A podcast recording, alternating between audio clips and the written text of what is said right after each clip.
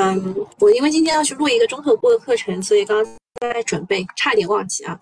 嗯，好的，我们来看一下今天的市场情况。大家其实昨天关注比较多的还是一张图，前天的那张图是，呃，就这张，就是青年啊，青年这个找工作。这张图啊，青年找工作越来越难了，因为四月份十六到二十四岁的劳动力城镇调查失业率是百分之二十点四，而且失业率仍然在上升。那么昨天又流行了一张图，我只截了一点，呃，是可以看出趋势的，就是嗯，二零一六年之后啊，二零一六年之后就一路啊一路这个下跌啊，出生人口一路下跌。有一个传言说，那个卫健委公布了一下，说今年的产妇建档都差不多完成了。粗略统计，今年全年的出生的新生儿是不足八百万人，进一步新低。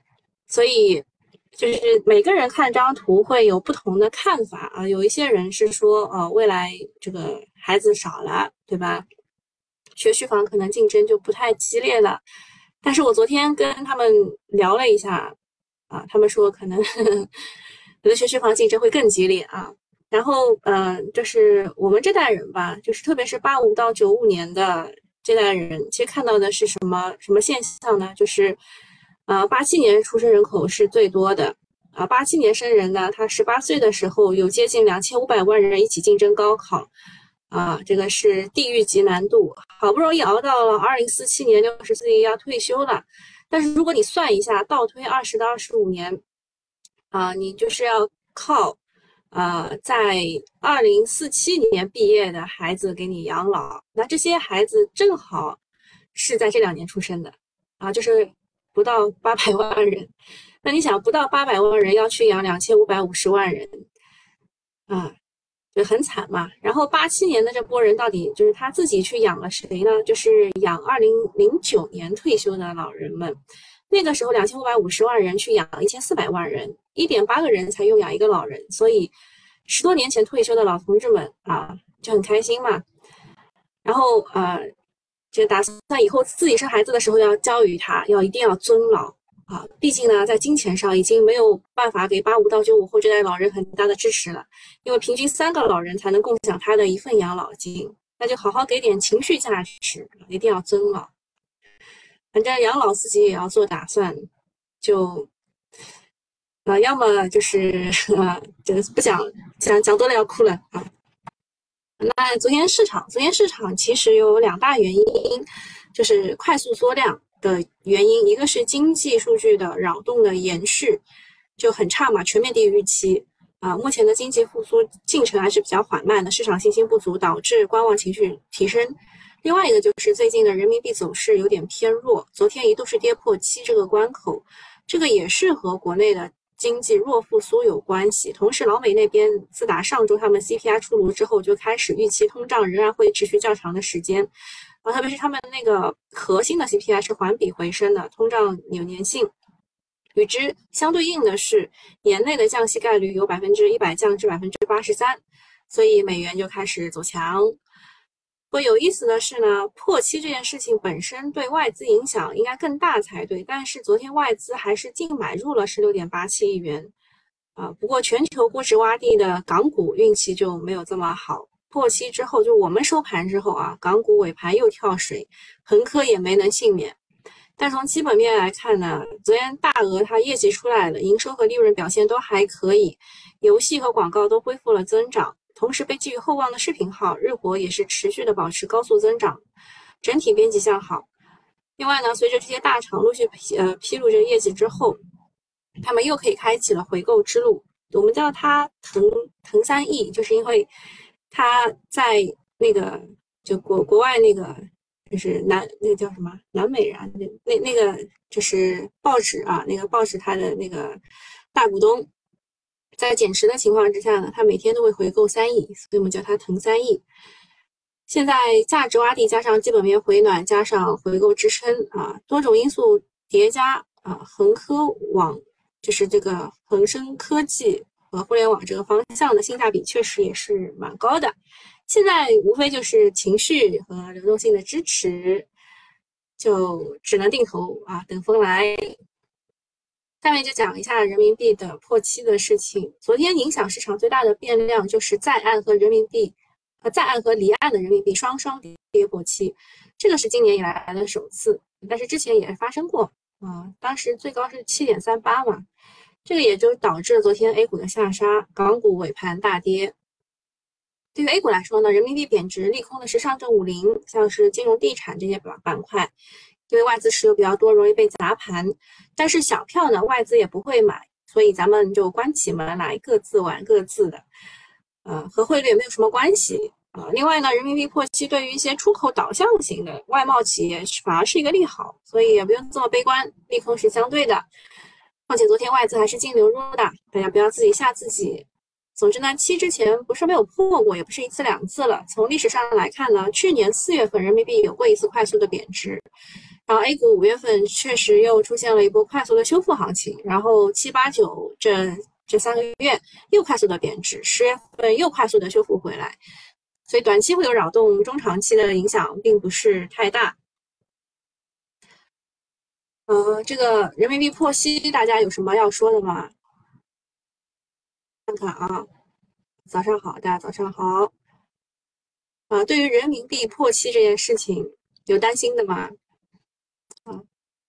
东东要让啰嗦花写一下剧本。Sweet 说有杂音，呃，杂音可能是因为我的我的那个风扇在吹，今天比较热，我开比较久。然后下一件事情就是券商的两融利息集体下滑，最低跌至百分之五点五。呃，券商现在也在搞价格战，从经济业务的佣金到信用业务的两融利率，为了拉新和留住用户，也真是拼了。目前呢，两融利率平均是下探至百分之五点五，个别能到百分之四点八，相比于一九到二一年的六点九到七点一，下降太多了。我的两融利率好像是六，嗯，目前的券商选择降息，一个是呃，这降息是打引号的啊，一个是自身的融资成本也在降低，算是让利；第二个是市场环境不好，很多两融资金都撤了，这个算是在鼓励加杠杆，但是老老乡买账吗？任何一个行业搞内卷，对股价都是有冲击的。啊，从年初的汽车大降价，啊，到这几天的云服务商大降价，把三大运营商的股价给干崩了。这个消息对于券商来说，其实有点偏利空的。啊，整个大金融呢，券商今年表现是落后的，只有冲关的时候，大家才叫它牛市起手，很多时候呢，都是觉得它是搅屎棍。主要是券商内卷太严重，行业基本面修复没有保险好，金特估也没有银行强，呃，对渣男低吸为主吧。啊，君君小丸子说很担心人民币破七持续太久的话，A 股要大跌吧？嗯，如果你去做这个就是历史回测的话，你会发现有过一次也是人民币破人民币破七，不是我刚讲的嘛？然后，呃。沪深三百是同期跌了五点一七吧，然后国证两千是同期跌了五点六六，所以就是要做好，就是如如果破七就继续往上，你要做好人民币往上贬百分之四，然后我们手上的股票呃平均数吧跌百分之五这个准备，当然这个是最差的最差的准备啊。欧军小丸子说：“资产标的就越来越贬值，哎，嗯，然后担心就空仓吧，这是勇提示你啊，担心就空仓吧，嗯，空仓是不可能空仓的，很多人都是这样的啊，套啊这个踏空比套牢更难受，是不是？好，下一件事情也是昨天题材这一块讨论比较多的。”是这个英伟达的黄仁勋说，人工智能的下一个浪潮是具身智能。哎，大家又来新名词了，又来新名词要学习一下的。呃，英伟达的首席执行官黄仁勋啊，在他的 ITF World 呃二零二三半导体大会之上呢，强调了英伟达加速计算和 AI 解决方案在芯片制造当中的潜力。他认为，芯片制造是英伟达加速和 AI 计算的理想应用。展望未来，他认为人工智能下一个浪潮是具身智能。啊，所以，呃，昨天呢，人工智能是有所回暖的，主要涨的就是 CPU、AI 服务器和算力端。啊，主要是 AI 服务器它是涨价了啊，不足一年价格涨近二十倍。另外呢，美美国的啊，谷歌、微软、英伟达同步创新高，对于 A 股的 AI 也是有提升作用的。那昨天的人工智能这一块也是有分化的，像这种大模型的科大讯飞三六零都是跌的，啊，中国科传上海电影这种啊，就 AI 加应用这块还是在地上摩擦的，说明 AI 的高风险啊还没有完全出清。另外还有几大的消息，比如说这个中国电信的总经理说，投资会向数字经济倾斜，算力规模每年增长百分之六十到八十。啊，中国科学院的院士也说了，未来五到十年将是人工智能发展的关键期。上海市算力网络数字医疗创新实验室发布了医疗大模型 UniTalk。然后今天呢，云从科技和中科创达都要发布他们的大模型，有可能会超预期。啊，总之就是今天很关键。嗯，如果人工智能不再合，估计还能嗨几天。如果再合按钮的话呢，啊，短期人工智能可能就真的没有人气了。AI 整体调整也差不多了，但只有高位票杀的周期结束，才会有开启下一轮的行情啊，也就是 AI 的炒作周期要进入第三轮，大概需要一个月左右啊，一两个月左右。这个是大 V 说的。啊，我刚刚看到有有朋友啊，这个宁静说具身啊，具身这个智能就是啊，这叫什么？cognitive。哎，这个我以前好像。语言学的这个书上也有这个，也有这个这个说法的啊，说具身智能还是比较模糊的啊。之前一个月之前吧，有有一篇论文啊是讲这个的，嗯，这个如果你是心理团的用户，你可以留下来听一听我对他的看法，好吧？然后我对具身智能的解释啊，你可以你可以留下来听一下。然后呃，徐翔说呃，他忍无可忍。啊，然后，呃，昨天呢，华丽家族二零二二年股东大会就是要表决嘛，啊，所有的好像二十一项吧，都都没有通过，啊，为什么呢？就是呃，徐翔派了他泽西的代表去参加这个股东大会，啊，然后所有的提案啊，他都投了反对票，啊，就有种贫贱夫妻百事哀的感觉。之前涨得好的时候呢，大家都你好我好，啊，现在就是跌下来了。就，所以上交所也向公司发出了监管工作函啊，然后说现在的情况呢，就是徐翔家族是华丽华丽家族的第二大股东，持股百分之五点六二，他们的第一大股东呢持股是百分之七点一二，两者的差距并不大。那如果徐翔想要去抢第一大股东的话，就会在二级市场上买他的股票嘛。不过他大家在怀疑啊，说总舵主还有钱吗？罚款好像也没有交完，股权也被冻结，啊，另外呢，他能不能让华丽家族起死回生也很难说，因为他以前的那种玩法就是搞这种并购啊、重组啊、注入热门题材啊这种，就比如说他注入个什么加加 AI 那种这种玩法，市场也不一定买账啊，而且最近就监管也很很很严格，很容易被监管层盯上，所以这个就当看戏看一看就好了。嗯，其他新闻。呃，一个是两部门发布实施意见，提出加快推进充电基础设施建设，更好支持新能源汽车下乡和乡村振兴。啊，充电桩的逻辑之前啊，周二的时候也说的挺清楚的，而且就是从就新理团的你你们应该会更早知道逻辑。啊，电动车渗透率快速提升，充电桩的这个设施也要跟上。作为新基建的重要分支，今年可能要加码建设。一个是国内的啊，新能源汽车下乡；一个是国外的充电桩出海啊，就是这两块的逻辑，大家都是很清楚的。那么个股的话，前两天一直在讲啊，忘记的话 Q 我一下，我再给你们看一眼。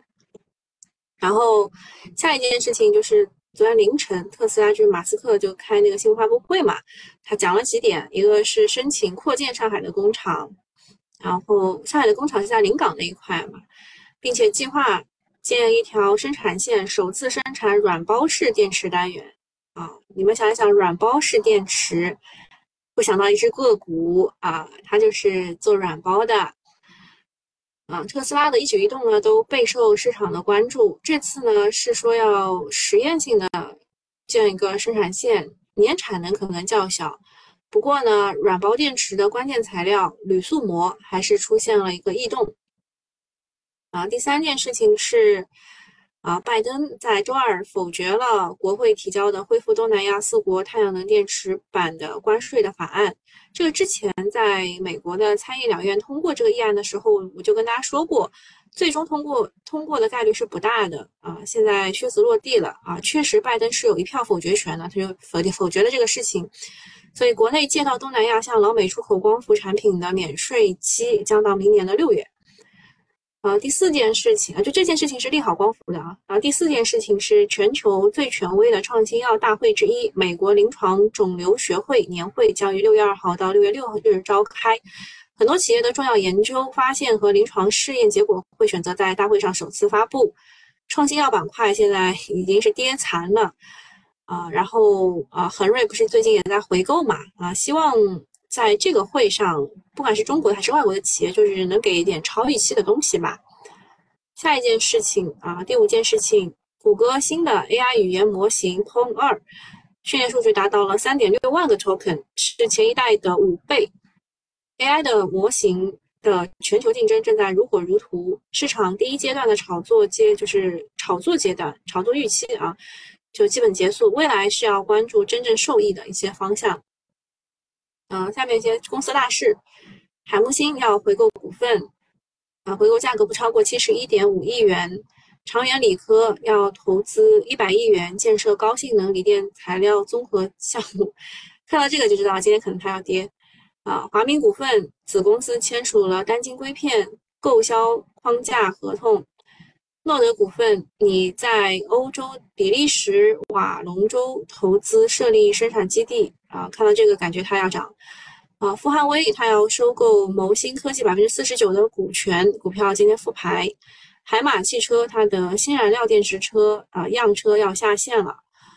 欧克科技要去建新能源设备生产建设及生活用纸嗯呃智能装备扩产项目。实际信息全资子公司与希尔顿美国签订了啊一个叫做 Infosys Cloud 重大合同。啊，实际信息我们应该是九九八的用户是特别的熟悉这只股。我们当时疫情恢复以后，第一个想到的是这只股，然后它啊涨了一波，但没有大涨。后来是因为跟这个 AI 扯上了点关系，也有过五连板吧。啊，今天。啊，我我不方便讲啊。好，下面下面看一下重大事件，大家有比较就是感兴趣的都可以来问一下。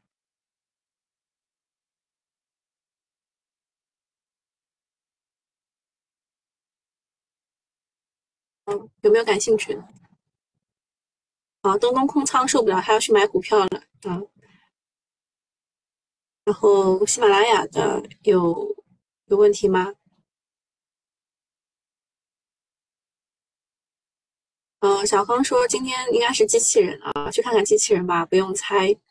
嗯，机器人，呃，马斯克绝对是一个题材发动机，它应该会给我们带来一些啊题材啊题材。看一下目前来说，呃，市场集合竞价的情况。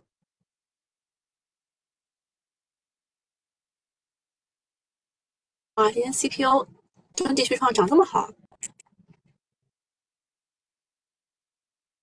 我们也跟大家就经常说的，CPU 最正宗的其实并不是现在涨的连什么科技、什么建什么股份，对吧？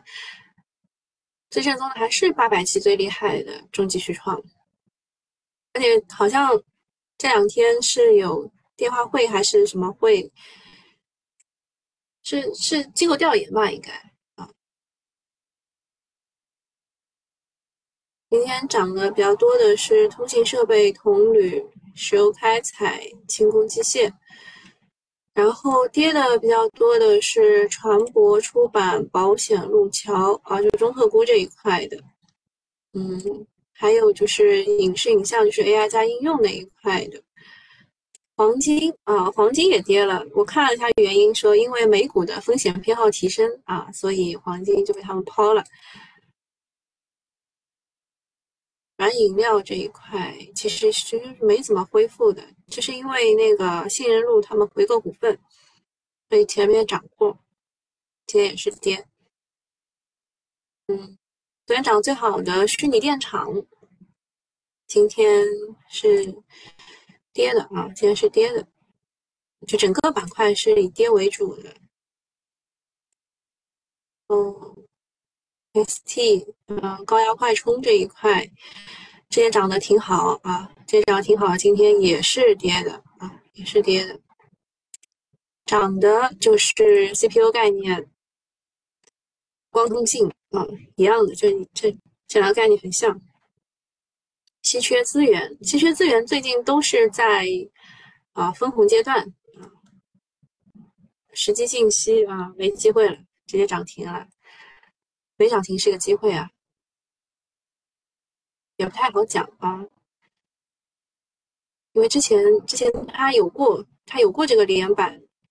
也没有连连起来啊，反正就是它有过这个板，现在的筹码有点杂，嗯，有点杂。还有什么要问的吗？啊，没有的话，那个喜马拉雅就到这里。呃，金玉兴说军工接着 KTV 哈，军工很难把握，真的很难把握，而且今年。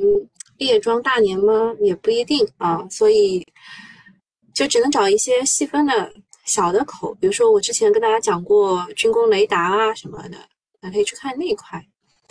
啊，小芳说他已经空仓了，就是我之前也跟大家说过啊，sell in May and go away。你在五月既然卖掉了，你就 go away 不要看了。你现在空仓，你又来看，然后像东东和小康他们现在都空仓了，你再来看很容易就套啊。说实话就是这样的意思。好，那免费户就到这里啊！新米团的留下，我们讲一下大家比较感兴趣的几个话题。一个是，呃，特斯拉啊，特斯拉呢，它就是这个 Optimus，是在二零二三年的股东大会上再秀新技能，基于 AI 模仿人类的动作，能完成分类物品的复杂任务。马斯克认为呢，他的这个机器人的需求可能会远远超过汽车，未来主要就是靠机器人了。国内方面呢？北京市计划到二零二五年建成五个国家级的机器产业公共服务平台，另外还有一个是这个叫做具身智能，就是英伟达说的，嗯，它其实当时有一个叫做，哎呀，叫什么 January，我我忘了这个英文，但是它应该就是多模态的具身人工智能这个系统。打个比方，就是说，如果你希望你的家务机器人学会洗碗。你现在只需要给它看洗碗的视频，它就可以接受指令执行这一个任务。这个就涉及到了多模态的输入啊，所以就是特斯拉的机器人的话，这个小作文写的是双环传动、绿的谐波啊，这两个就谐波减速器嘛，就是很正常。然后神思电子，它是规划的机器人产品形态，包括了人形服务机器人。一营自助设备的机器人以及特定场景的对话服务机器人，这个应该是硬塞进来的啊。然后人形机器人这一块呢，国联证券有一个比较比较好的一个图片梳理，大家可以看一下。啊，它的本体的话就是埃斯顿和新时达，然后未来的下游应用有各种各样的啊，公共服务的、个人家用的，还有特种服务的都有。啊，上游的核心就是算法这一类的，就是 AI 的公司啊，商汤科技、云从科技、科大讯飞、红软科技、格林同、格林生同。然后啊，上游的核心硬硬部这个硬件当中，减速器是比较重要的啊，就是绿的谐波，还有双环传动啊，另外还有中大立德啊，中大立德。另外呢，伺服系统当中啊，有这些这么些公司啊。啊，前一阵子是炒这个雷赛智能吧，对吧？然后控制器是汇川技术，汇川最近也是有很多的机构去调研他家的，还有华中数控、英威腾，这都是控制器。传感器的话是奥比中光、歌尔股份，动力电池宁德时代，人工智能芯片寒武纪、海光信息。大概国内证券的整理就是这一些。啊，另外就是六月份苹果不是要开公开那个发布会，要发布它的 MR 嘛？那个 MR 的头显的名字应该是 XLOS 啊，注册了一个这个文字商标。那么对应的个股就是兆威机电、长盈精密、歌尔股份、立讯立讯精密，大概就是这一些个股啊。MR 接着我们要跟踪一下海上风电啊，海上风电就跟大家讲过两只股嘛，一个是东方电缆，一个是大金重工啊。东方电缆它近日又与丹麦和波兰签了一个合同，说实话就是呃有超预期啊，订单是超预期的啊。那么国内和国外的订单其实最近都应该是有这个趋势转好的迹象，我们可以去看一下今天东方是一个什么情况。电缆是涨了百分之一点五啊，一点五没有没有特别大的上涨，但其实是因为这边的压力是蛮大的。你看筹码的话，这边有一个小山峰啊，东方电缆还是继续看好的。然后，嗯，然后这个海外的订单，其实像塔筒的话，大金重工也中标了欧洲的单桩订单。然后海缆这一块的，东东方电缆也是签了两两次协议啊。然后海缆这块，东呃中天科技也签了一个海外的海风风机这块呢，明阳智能中标了一个菲律宾的陆上风电的一个项目。所以，嗯，大型重工啊啊铸铸件这一块也还 OK。其次呢是定定转子的镇江股份，齿轮箱的广大特材，海缆的东方电缆。啊，其他其实都还还能关注的，就是海风确实是有一个，嗯，就是预期转强的一个态势。另外，光伏，光伏有两件事情，一个是迈维股份获得了一个 HJT 的大单，是华盛新能源给他的，他要采购十三条 HJT 的产线，一共七点八吉瓦。那么这样看来呢，迈维股份拿下这个订单之后，嗯，它对应的利润其实还是蛮大的啊，就是目前来看。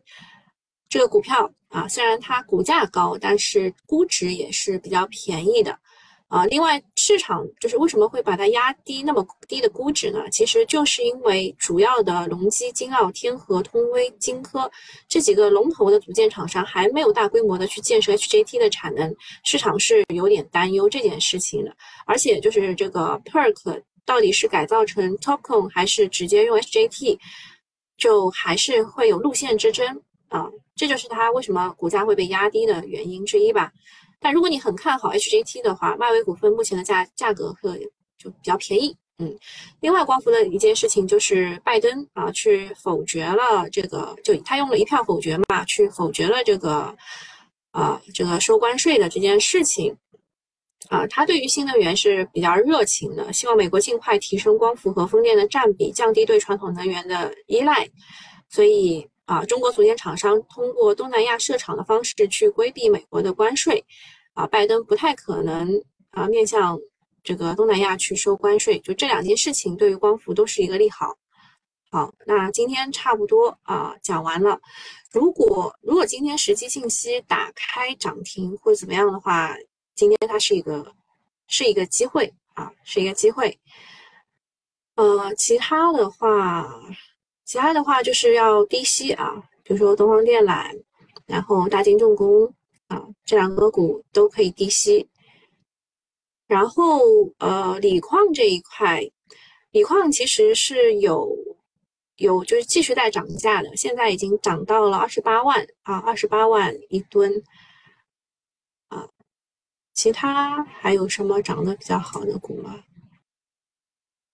啊，赛维智能。正有科技啊，东东说他的正有科技卖飞了，这股我跟了很久，跟你说基本上就是这个样子的，它就是震一震往上，震一震往上，每次都这样。然后今天这个机器人这一块啊，绿的斜波冲了一波，然后有点有点下来，绿的斜波啊这边压力位还是有一点的。然后红软科技，刚刚我们也提到了啊，它是做机器人的机器视觉这一块的。呃，明治电器也是这个特斯拉产业链当中的，呃，也做机器人的吧。三花智控啊，也是也是零部件啊。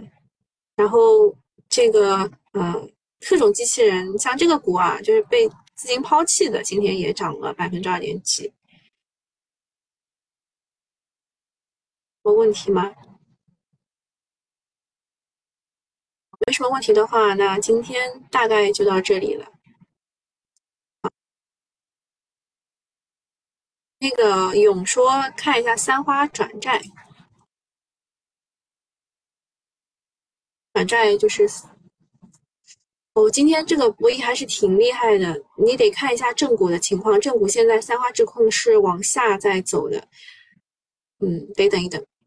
呃，然后飞鱼智普张公子说罗普特违规减持，啊，负二十厘米，呃，罗普特也是机器视觉的个股啊，它应该算是龙头了。